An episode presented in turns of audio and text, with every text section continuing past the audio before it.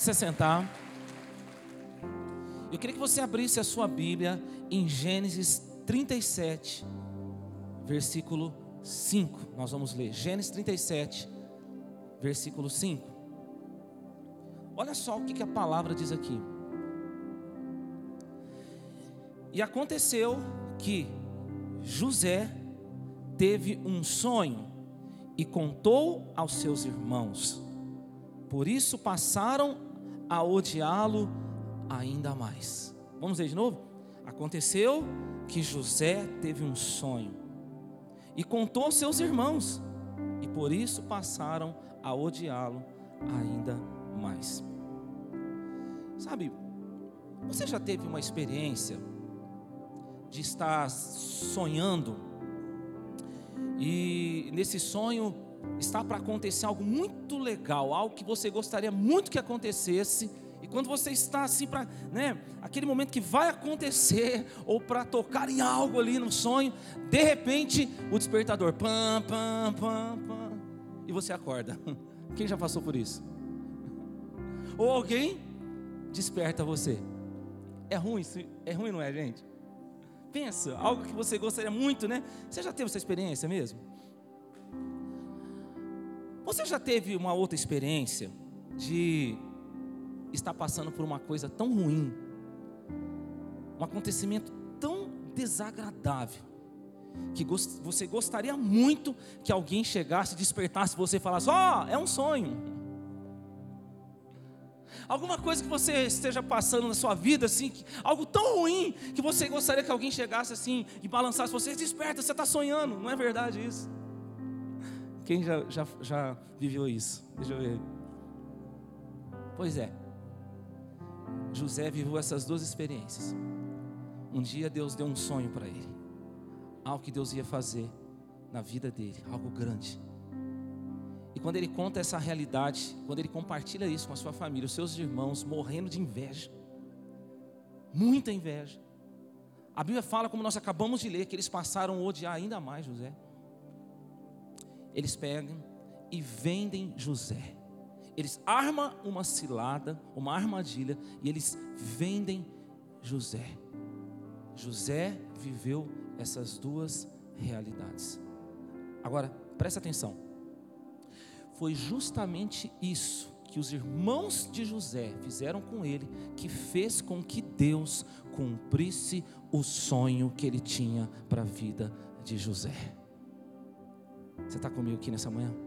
Presta atenção nisso, porque muitas vezes, aquilo que você está passando, que você muitas vezes desejou que isso fosse um sonho, é exatamente isso, essa batalha, essa luta que você tem travado, quem sabe as decepções que você tem enfrentado, é exatamente isso que é o processo de Deus que Ele vai usar para cumprir a promessa dele na sua vida.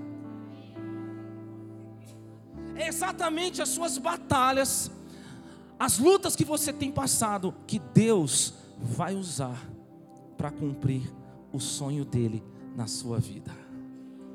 Então talvez você chegou aqui hoje desejando que algumas coisas que você está passando fosse sonho.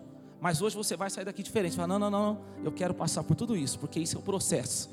Porque através desse processo, Deus vai cumprir a promessa dele na minha vida. Querido, presta atenção no que eu estou pregando para você aqui nessa manhã, porque você precisa entender algo. O sonho que Deus te mostrou, a promessa que Ele mostrou a você, é sempre assim. Deus ele sempre vai mostrar o sonho, ele sempre vai mostrar a promessa, porque o processo, se ele mostrar, você nem vai entrar nessa.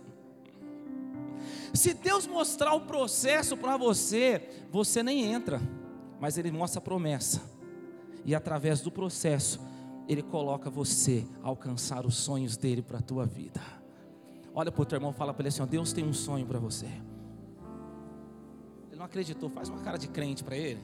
Fala assim: ó, Deus tem um sonho maravilhoso para você. Amém?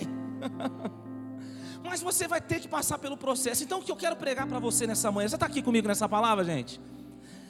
Que eu quero pregar para você hoje é exatamente isso. Como que nós devemos nos comportar diante daquilo que Deus está usando para realizar a promessa dele ou para cumprir o sonho dele na nossa vida? Como deve ser o nosso comportamento? Qual deve ser o nosso comportamento diante disso? Olha só. Gênesis capítulo 39, versículo 6. Olha só o que diz. Potifar deixou tudo nas mãos de José de tal modo que não se preocupava com o que estava sob os cuidados dele, mas somente com a sua comida. José era belo de porte e de rosto. E aconteceu depois dessas coisas que a mulher do seu senhor pôs os olhos em José e lhe disse: Deita-te comigo.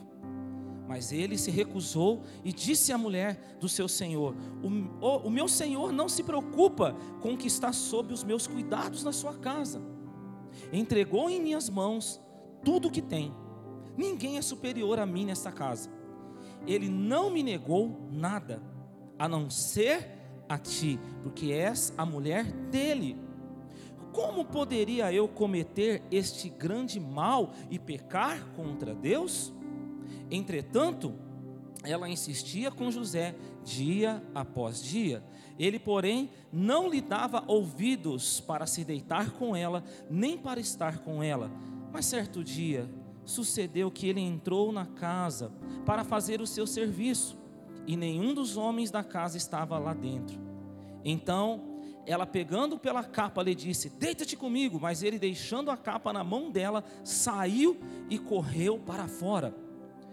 Quando ela viu que ele havia deixado a capa na sua mão, fugindo, chamou os homens de sua casa e disse-lhes: Vede, meu marido trouxe-nos um hebreu para nos insultar. Ele tentou deitar comigo e eu gritei.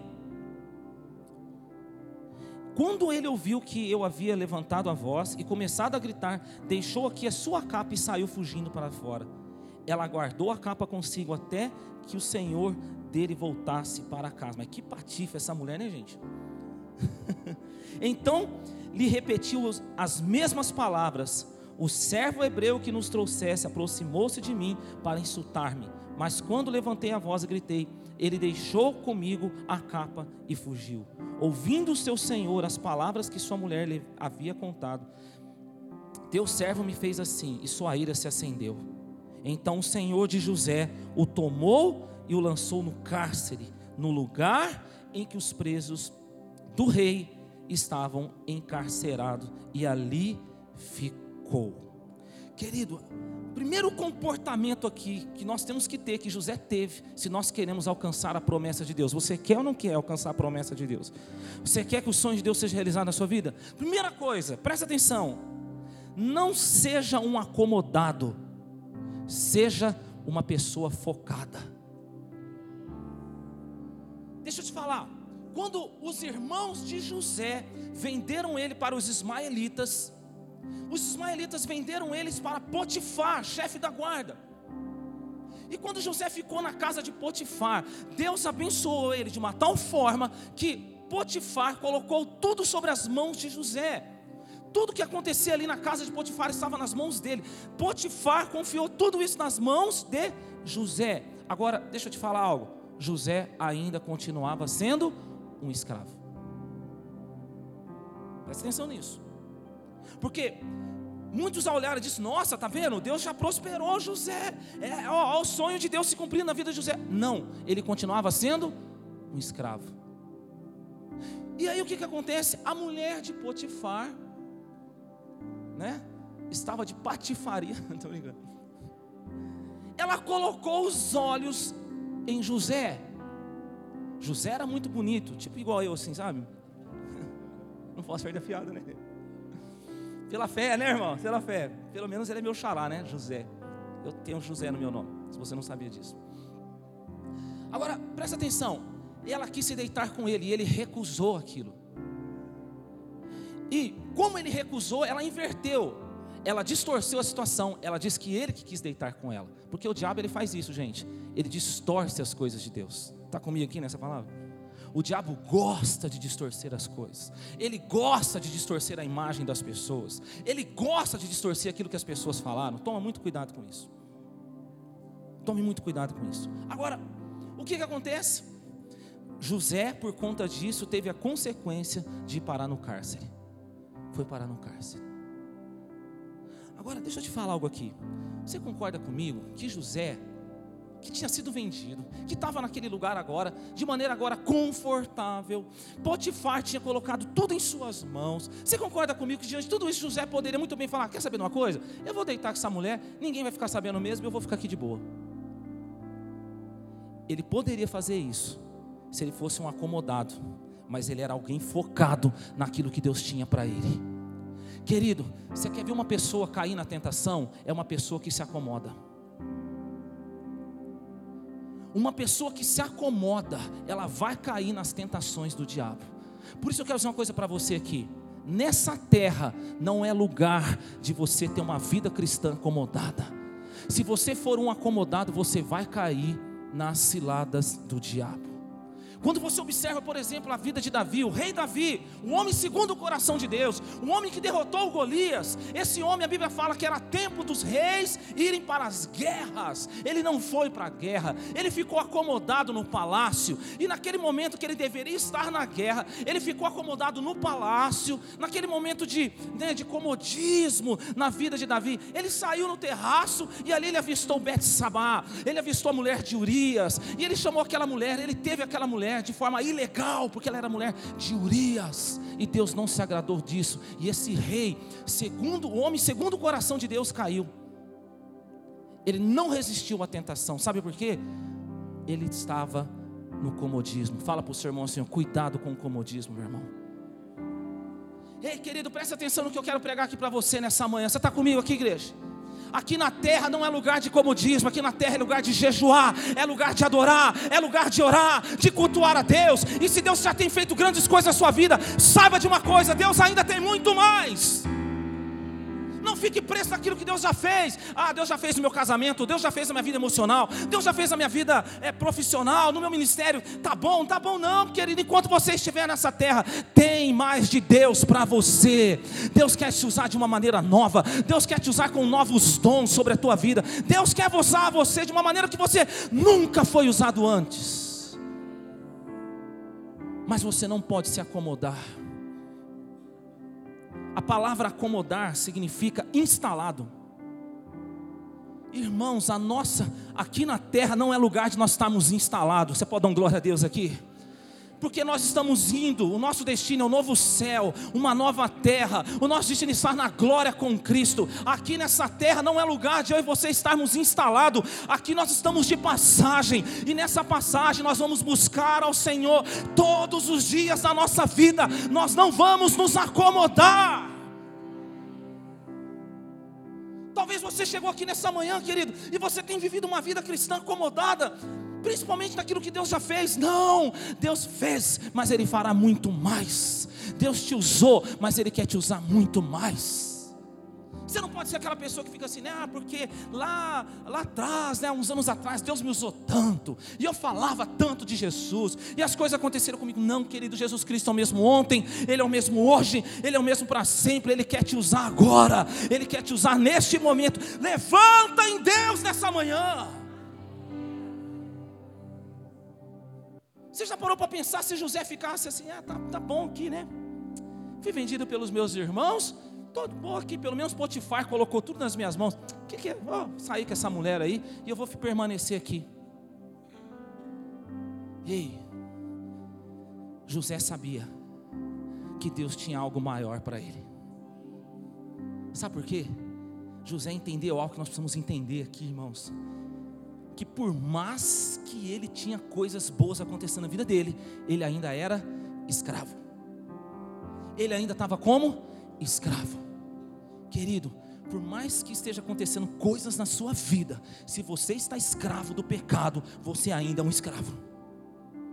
Só que a palavra fala lá em João 8,32: E conhecereis a verdade, e a verdade vos libertará. João 8,36: Se o Filho vos libertar, verdadeiramente sereis livres. Sabe, quando Cristo te liberta, ainda que não esteja acontecendo nada de grande na sua vida, você já é grande, porque você é livre. Deus não colocou você nessa terra, não fez você nascer de novo para você ser um escravo, você é livre. Fala para o seu irmão assim: você é livre, meu irmão. Não se acomode, porque Deus tem liberdade, libertação para você. Você pode aplaudir nessa manhã? Glória a Deus, igreja. Não fica preso no comodismo. Você está entendendo o que eu estou pregando para você aqui? Deus tem muito mais do que você já tem vivido. Você pode levantar sua mão e dizer assim: Deus tem muito mais do que eu tenho vivido. Bate a mão na mão do seu vizinho e fala assim: Deus tem muito mais para você, meu irmão. Fala para ele assim: não se acomode, se incomode, seja um inconformado. Não é isso que o apóstolo Paulo fala em Romanos 2, 2? Não vos conformeis com este mundo, mas transformai-vos pela renovação do vosso entendimento, para que vocês possam experimentar a boa, perfeita e agradável vontade de Deus. Tem mais de Deus para nós, irmãos. Não importa o que você já viveu na presença de Deus, tem mais de Deus para você. Aleluia. Segunda chave que eu quero te dar aqui está em Gênesis 39, 21. Olha só o que diz: O Senhor, porém, estava com José, estendendo sobre ele a sua bondade e dando-lhe favor aos olhos do carcereiro. O cara era abençoado demais, né, gente? O qual entregou nas mãos de José todos os presos que estavam no cárcere. E José era quem comandava tudo o que se fazia ali. O carcereiro não se preocupava com coisa alguma que estava nas mãos de José, pois o Senhor estava com ele, fazendo prosperar tudo quanto ele empreendia. Dá um glória a Deus aí, irmão. A segunda chave para nós aqui nessa manhã, se você quer a promessa de Deus, se você quer a realização do sonho de Deus na sua vida, a segunda chave para nós aqui, não seja um recalcado,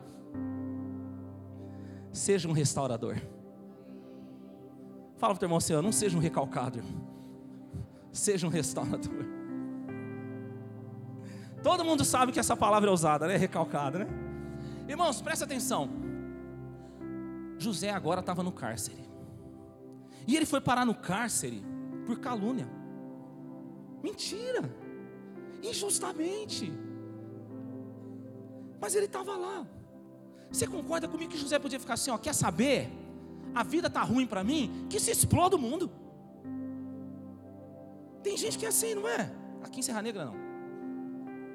Tá ruim para mim, vai ficar ruim para todo mundo. Não é assim que as pessoas falam? Tem pessoas que são assim, às vezes a pessoa está ruim financeiramente, está ruim emocionalmente, está ruim ministerialmente, e a pessoa fala, está ruim para mim, então agora também vai ficar ruim para todo mundo. Que se exploda todo mundo.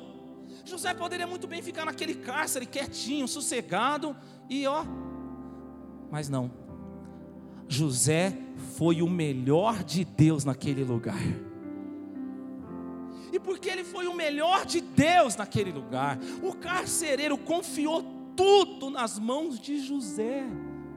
José começou a comandar aquele lugar. A Bíblia fala que José prosperou naquele lugar, porque ele foi o melhor de Deus. Irmãos, posso falar algo aqui nessa manhã? Posso pregar para você aqui? Não seja um recalcado. Olha para o teu irmão e fala assim: não seja um recalcado. Tem gente, irmão, que a coisa está ruim para a pessoa. A pessoa, em vez de ser o melhor de Deus, ela se recalca. Às vezes a pessoa está sofrendo no amor sofrendo emocionalmente. Aí alguém chega e começa a crescer nessa área, aí a pessoa recalcada começa a diminuir o que está acontecendo na vida da pessoa. Não pode acontecer com você primeiro. Recalcado. Né? Às vezes vê a irmãzinha lá na internet que perdeu 30 quilos em, em dois meses. Aí fica lá, vai saber também o que ela fez para isso acontecer. Fala para o seu irmãozinho embaixo assim, ó, recalcado. A pessoa começa a prosperar, né, financeiramente, prosperar no ministério. Essa pessoa está fazendo alguma coisa errada para chegar onde está chegando. Recalcado, irmão. Irmãos, às vezes até entre casal tem isso. Às vezes o marido está crescendo, a esposa não. Ou a esposa está crescendo, o marido não. Aí fica, né, aquele que não está crescendo fica lá, o recalcado fica diminuindo o que está acontecendo na vida do cônjuge. Se o seu marido está crescendo, glória a Deus. Se sua esposa está crescendo, glória a Deus, porque ela é um com você. Olha o silêncio da morte aí. Agora é hora do glória a Deus aí, irmão. Se está crescendo, deixa a pessoa crescer, sabe? É, incentiva a pessoa, vai, agora é a tua vez. Uma hora. Aí você, daqui a pouco vai chegar a minha vez, mas vai você agora. Cresce em Deus em nome de Jesus. Nós não podemos ser recalcados, irmãos. Não podemos ser assim. Né? Às vezes, por exemplo, vou dar o um exemplo do Natan aqui, o meu tangedor aqui. Às vezes a pessoa teve uma experiência ruim com o Natan. Hoje seu bote expiatório aqui, Natan. Aí a outra pessoa está tendo uma experiência boa com o Natan. Aí o recalcado fica lá, você vai ver. logo, logo você vai conhecer o Natan. recalcado. Você não foi chamado para ser isso, você foi chamado para ser um restaurador. Sabe quem que é o pai dos recalcados? Satanás. Ele sabe que o futuro dele é lá no lago de enxofre, lago de fogo que arde com enxofre. Ele sabe que é a segunda morte. Mas o nosso lugar é na vida eterna com Cristo. E o que, que ele faz? Muitas vezes ele tenta diminuir você, diminuir Deus para você, diminuir o que está acontecendo de Deus na sua vida, porque ele é um recalcado. Portanto, quando ele lembrar o seu passado, lembra ele o seu futuro. Amém, irmãos? Nós não podemos ser recalcados. Fala o seu irmão, se você não é um recalcado, fala, você é um restaurador. Agora, olha, olha só, quem que estava naquela prisão? Um dos funcionários de Faraó, que estava preso. E José, sem saber do que iria acontecer, ele foi o melhor de Deus naquele lugar. Aquele homem teve um sonho, aquele copeiro-chefe teve um sonho na prisão, perturbou muito ele aquele sonho. José poderia ter ficado quietinho na dele lá, ah, deixa ele aí, fica tranquilo, vou ficar de boa aqui. José foi usado por Deus na vida daquele homem interpretou o sonho dele. E aí, quando José é usado por Deus para interpretar o sonho daquele homem, José fala para ele assim: Olha, quando você for restituído na sua função, lembre-se de mim.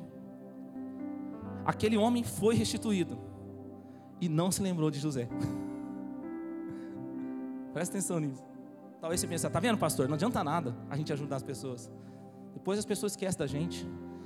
Ninguém nunca falou isso. Amém. Depois de dois anos, olha só, mais dois anos José na prisão. Esse homem estava lá diante de Faraó. Faraó teve um sonho, um sonho que o perturbou sobremodo. E aquele copeiro-chefe agora ele se lembra de José. Não é porque ele gostava de José, é porque ele queria fazer moral, gente. Então, Faraó, tem um cara que eu conheci lá na prisão. Não importa se foi pela motivação errada, importa que quando você semeia, você colhe. Aquilo que José semeou na prisão, ele colheu.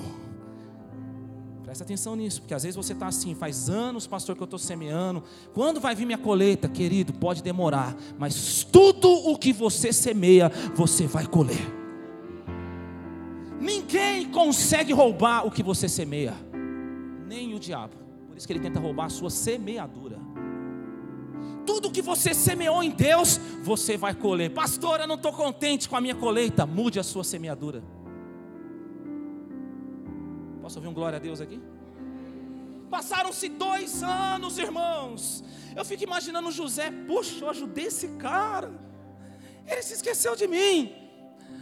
Ele se esqueceu de José, mas Deus nunca se esqueceu de José. O faraó teve um sonho. Quem poderia resolver aquilo? José.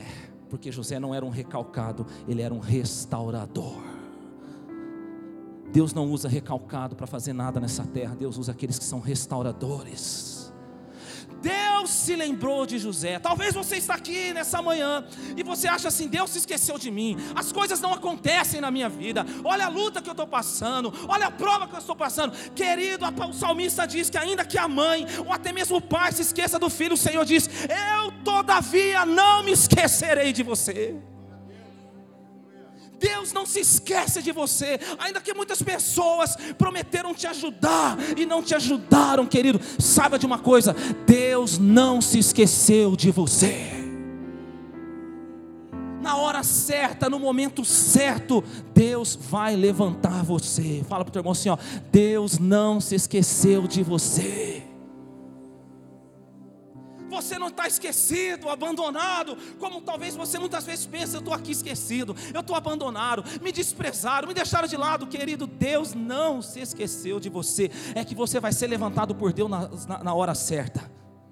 A solução para o problema de Faraó estava nas mãos de José. Existe algo nessa terra, existe um problema nessa terra, que a solução para esse problema está nas tuas mãos.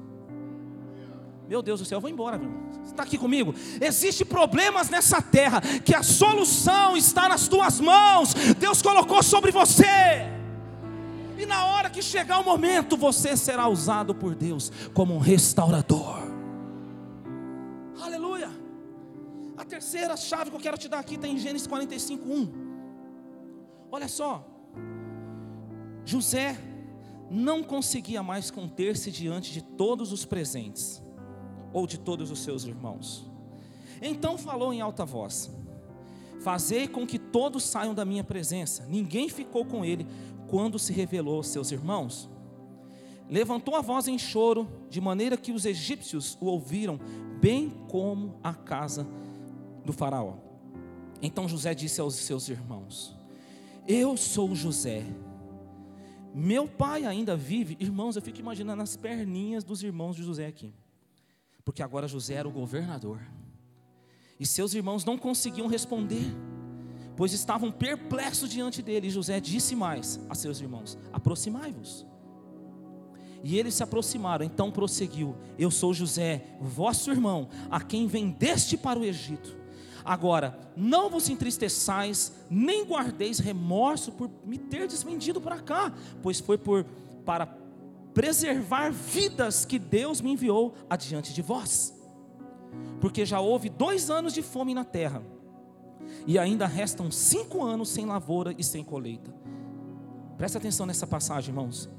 Deus enviou-me diante de vós para vos conservar descendência na terra e para vos preservar vida com um grande livramento. Assim, não fostes vós que me enviastes para cá, mas sim Deus, aleluia, que me colocou como pai do Faraó, como senhor de toda a sua casa e como governador de toda a terra do Egito, a promessa se cumpriu na vida de José.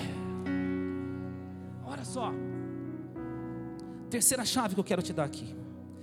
Não seja um imaturo, seja maduro.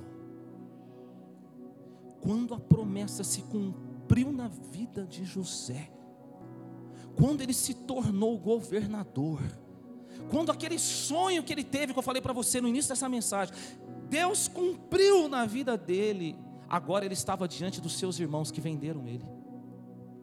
Irmão, você tem noção do poder que estava sobre as mãos de José? Ele poderia fazer o que ele quisesse com aqueles irmãos dele, ele poderia massacrar a vida daqueles homens, mas ele não era imaturo, ele era maduro. Sabe, ele poderia nesse momento cantar aquela musiquinha, tem sabor de mel tem sabor de mel. Minha vingança hoje tem sabor de mel. Que é mais ou menos o que essa música quer dizer, né? José não era assim. Sabe o que, que ele fez? Ele olha para os irmãos e fala: Olha, calma, calma. Vocês não têm nada a ver com isso. Foi Deus. Foi Deus que me trouxe para cá. Irmãos, isso para nós é muito forte. Sabe por quê? Talvez vai mudar o seu relatório de vida daqui para frente. Talvez você muitas vezes fique assim: "Ah, eu estou passando toda essa luta, toda essa prova. Eu estou onde estou porque não me ajuda, as pessoas não me ajudam, porque as pessoas puxam meu tapete." Porque as pessoas ficam me caluniando, porque as pessoas ficam me difamando. Ei, querido, presta atenção. Isso é relatório de gente derrotada. Você não é um derrotado, você é mais que vencedor você vai ter um relatório de José. Ó, oh, eu cheguei neste lugar por tudo aquilo de mal que vocês fizeram na minha vida, porque Deus faz com que todas as coisas cooperam para o bem daqueles que o amam. Ou seja, tudo de ruim que está acontecendo na minha vida, né? Puxaram meu tapete, falaram mal de mim, me difamaram. Tudo isso só está cooperando para o meu crescimento, para eu chegar no destino que Deus tem para a minha vida. Você está entendendo, irmãos? A sua maneira de viver, aonde você está, aonde você foi colocado, vai mudar eu estou com medo que essa pessoa está falando de mim. Eu estou com Ai, eu estou preocupado estão puxando meu tapete lá, querido.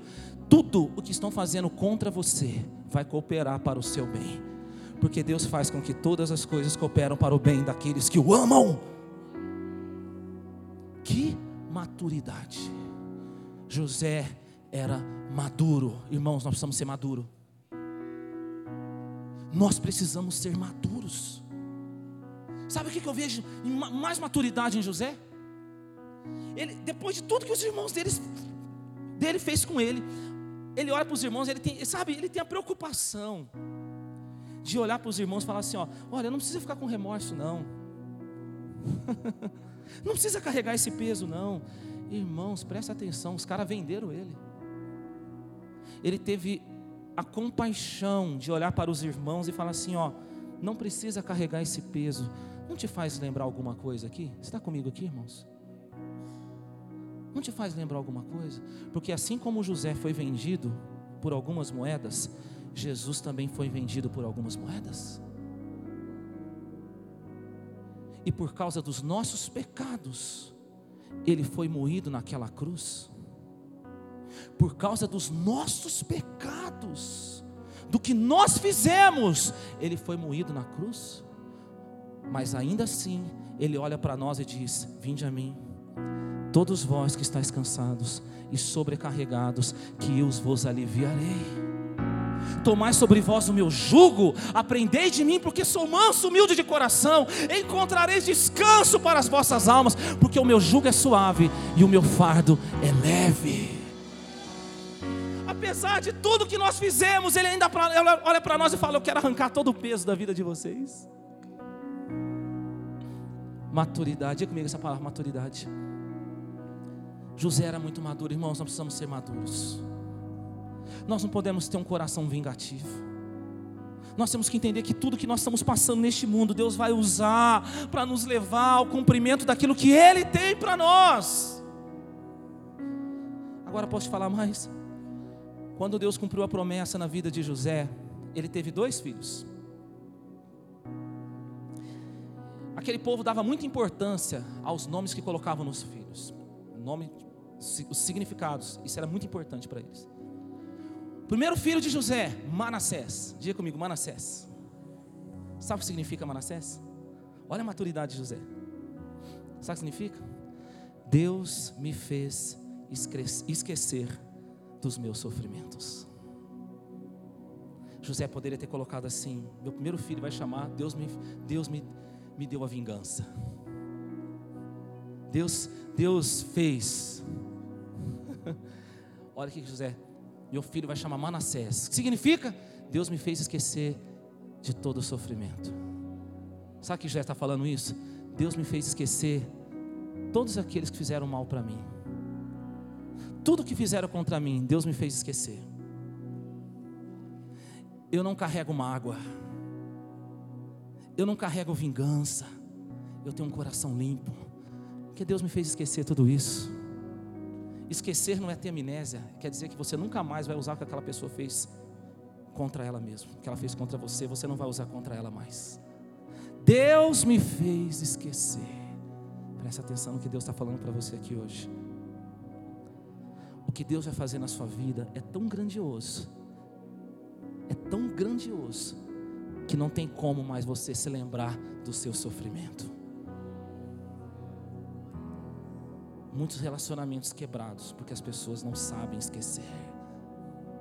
Manassés, Deus me fez esquecer o dia que aquela pessoa falou mal de mim, o dia que aquela pessoa foi contra mim, o dia que aquela pessoa ela, ela foi ela foi oposição, Deus me fez esquecer eu sou limpo, eu não, eu, não, eu, não, eu não carrego falta de perdão, eu sou livre para adorar ao Senhor.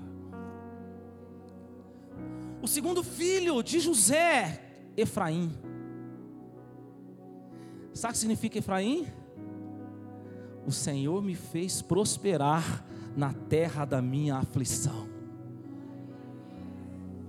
Que maturidade de José! Para quem acha que precisa estar em determinado lugar para prosperar.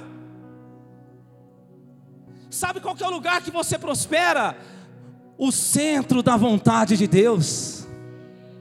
José não falou assim, olha, é por causa que eu estava nesse lugar que eu prosperei. Não, ele falou: Deus me fez prosperar na terra da minha aflição. Talvez você está passando por uma luta no seu casamento. Não precisa abandonar o teu casamento. Deus vai fazer você prosperar na terra da tua aflição. Sabe qual que é o lugar onde nós temos que estar? No centro da vontade de Deus. Esse é o lugar de prosperidade. José entendeu. Não é Faraó, não é o Egito, não é, não é lugar, mas é Ele. Deus me fez prosperar. Se você está na vontade de Deus, você pode estar no pior lugar desse mundo, ali você vai prosperar. No centro da vontade de Deus, qualquer pessoa prospera. José prosperou no cárcere. José prosperou na casa de Potifar. José prosperou no Egito. O lugar que você está hoje, se é o centro da vontade de Deus, você vai prosperar seja maduro. Se o Senhor está com você, você não precisa temer mal nenhum. Aleluia. Você pode celebrar Jesus aplaudindo Ele nessa manhã?